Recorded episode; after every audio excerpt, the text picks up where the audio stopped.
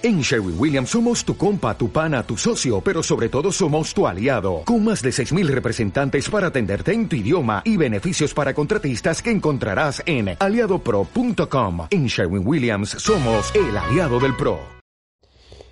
Bueno, le doy la bienvenida a todos a mi nuevo perfil de podcast. Esto para mí es nuevo, obviamente. Yo mm, no me dedico profesionalmente a la tarea de periodista deportivo en el, momento, al menos aún, o, todavía no lo hago. Sí soy comentarista de una radio eh, para la Santa Rosa La Pampa que sigue la campaña de Boca Juniors no solo en Superliga sino también en Copa Libertadores.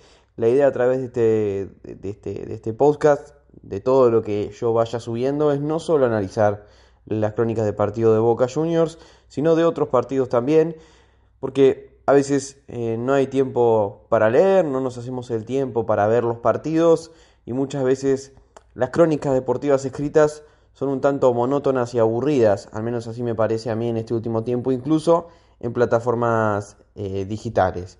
Un resumen, serán resúmenes breves que tratarán de captar lo más importante del partido, lo más importante que ocurra en los encuentros y sobre todo teniendo en cuenta más el aspecto táctico, el aspecto de la importancia de lo que influye cada jugador que pisa el terreno de juego y haciendo hincapié más que nada en esa cuestión. Todo lo que rodea al fútbol no es algo que sobre lo cual yo me, vaya a centrar a hablar, sí, me parece importante encontrar una nueva, una nueva forma de transmitir cómo se ve un partido. Si yo vi un partido y fui, fui, protagonista y lo supe ver, cómo contárselo al otro de manera resumida, concreta y que se vaya con la idea de cómo fue realmente el encuentro.